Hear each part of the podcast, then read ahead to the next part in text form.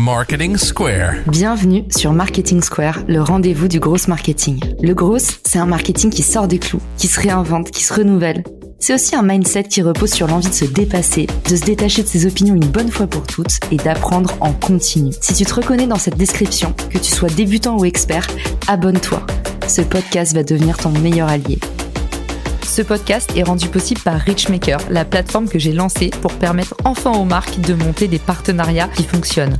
Identifier un partenaire stratégique, faire le plein d'idées de partenariat et surtout performer ensemble et collectivement. Si cette vision vous parle, rendez-vous sur richmaker.com et bon épisode. Bonjour à tous et bienvenue sur Marketing Square. Aujourd'hui, on se retrouve pour un nouvel épisode et on va décortiquer l'algorithme LinkedIn. C'est le chapitre 4 de cette mini-série sur LinkedIn et je sais à quel point vous adorez ces épisodes. Donc, je suis ravie de vous retrouver et de pouvoir vous partager un nouveau secret de l'algorithme LinkedIn. Aujourd'hui, on va parler de content scoring, la façon dont l'algorithme LinkedIn analyse et présume de la qualité d'un contenu. Cette étape est cruciale parce que c'est le moment où l'algorithme va déterminer si votre contenu sera vu ou pas. Vous le savez, LinkedIn n'a qu'un but, vous faire rester un maximum de temps sur sa plateforme. Et pour ça, il a intérêt à vous montrer des contenus qui vous intéressent et qui génèrent des conversations. Aujourd'hui, on va décortiquer comment et analyser la qualité du contenu. Et vous avez dû remarquer, à chaque fois que vous appuyez sur ce fameux bouton publier, il se passe des choses différentes. Alors, les études sont toutes unanimes pour dire que tout se passe dans les trois premières heures, mais de ce que j'observe sur mon cas et de ceux qui m'entourent, c'est surtout la première heure qui est cruciale. Dans un premier temps, sachez que dès que vous appuyez sur le bouton, l'algorithme va vous attribuer un score de contenu. Il existe trois types d'étiquettes. La première, c'est le spam, détesté par l'algorithme et minimisé au maximum. Ensuite, c'est qualité basse et ensuite, c'est qualité OK.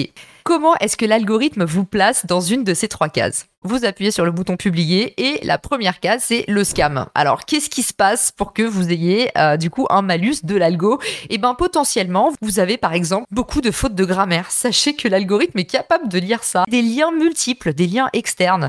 Euh, vous avez tagué beaucoup beaucoup beaucoup trop de personnes. Vous avez utilisé certains mots ou hashtags qui apparemment, même si on n'a pas la confirmation officielle de la part des équipes LinkedIn, sont plutôt dévalués par l'algorithme. Par exemple like gratuit, follow aussi si votre profil a été shadowban par LinkedIn, c'est-à-dire que vous êtes estimé comme un mouton noir, votre contenu est potentiellement à risque. Ensuite, vous avez deux autres types d'étiquettes. Vous vous souvenez? Le contenu qualité basse, qui du coup est montré au minimum, et le contenu qualité OK, qui du coup va pouvoir entamer des boucles de croissance et potentiellement devenir viral. Alors, l'algorithme, il teste à petite échelle. Il va d'abord montrer à 7 à 10% de notre réseau. Plus votre audience est grande, plus le panel de cet échantillon test sera large un contenu est classé mauvaise qualité quand dans les premières heures, du coup, vous vous souvenez, ces heures de test, eh ben, le contenu va recevoir peu d'interactions et potentiellement euh, va pas y avoir tellement de clics sur les liens externes ni de clics sur les tags et éventuellement vous avez édité votre poste. Alors ça, c'est pas terrible non plus et c'est dévalué par l'algorithme. Donc ça, ça fait baisser votre score de qualité, même si bien sûr, il y a plein d'autres exemples. Notamment si votre contenu a été signalé par des utilisateurs ou masqué. Et qu'est-ce qui fait du coup que votre contenu il va être classé donc OK par l'algorithme? Eh ben pour avoir le drapeau vert de l'algorithme, faut avoir dans ces trois premières heures un maximum d'interactions. Donc ça va être des likes, des commentaires, ça va être des partages, ça va être aussi on en parle moins parce qu'on peut pas le traquer mais des sauvegardes. Et puis il y a un deuxième facteur qui rentre en compte depuis mai 2020, bah, LinkedIn mesure le temps d'attention et ça, c'est hyper valorisé par l'algorithme. Ce temps d'attention, il est quantifié de deux façons. La première façon, c'est combien de temps est-ce que le poste apparaît sur l'écran? Et ça, par exemple, ça va être valable si vous êtes en train d'écrire un super long commentaire euh, ou que vous réagissez à une boucle de discussion ou que vous êtes en train de lire les commentaires parce que la discussion s'enflamme. Le deuxième critère, ça va être les gens qui appuient sur le voir plus. Et ça, en fait, ça va faire monter votre temps d'écran. Ces deux actions vont envoyer un signal vert à l'algorithme. Ah, ce contenu est qualitatif. Ce contenu crée de la valeur. Ce contenu génère de la conversation. Et forcément, ça va donner envie à l'algorithme de le montrer encore et encore. Et du coup, pour simplifier, C'est un petit peu comme si on vous donnait une première note un peu sur le papier pour vérifier que votre copie est éligible ou pas, et que après, si votre copie est éligible, c'est-à-dire classée non spam, eh ben elle allait se nicher soit sur une bonne copie, soit sur une mauvaise copie. Et ça, c'est en fonction de l'applaudimètre, du nombre de personnes qui vont avoir réagi à cette copie, et également du temps qui va être passé sur la copie. Voilà, donc vous voyez finalement, c'est pas si difficile de comprendre que bah, plus un contenu est montré, plus il est montré. Et c'est pour ça que parfois l'algorithme s'emballe.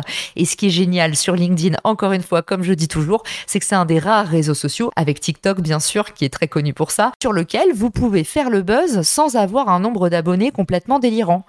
Aujourd'hui, ce n'est pas le cas sur Instagram, par exemple. Ben, sur LinkedIn, vous pouvez avoir 500 abonnés et demain faire un post à 2 millions de vues. C'est la raison pour laquelle LinkedIn est aujourd'hui un terreau d'opportunités et c'est la raison pour laquelle sur LinkedIn, il y a encore une place à prendre, il y a encore un trou à se faire si on arrive à bien dompter les algorithmes et ces petits épisodes sont là pour vous y aider. J'en profite pour remercier les derniers commentaires que j'ai reçus sur Apple Podcast. Merci à tous ceux qui prennent le temps de laisser un petit commentaire, de m'envoyer un message après ces épisodes. Ça me fait toujours plaisir. Et donc les derniers commentaires absolument dingues que j'ai reçus étaient de la part de Mora, Fatih, Vincent, Hélène, qui faisait partie de la, cohorte du Refer Challenge, Marion, Blue Lilou, Shayasan, Johanna. Merci beaucoup pour la force. Et je vous dis à tous très bonne journée, soirée. À bientôt sur Marketing Square. Ciao! Si cet épisode te plaît, tu peux le partager en me taguant ou lui laisser 5 étoiles sur Apple Podcast. Marketing Square.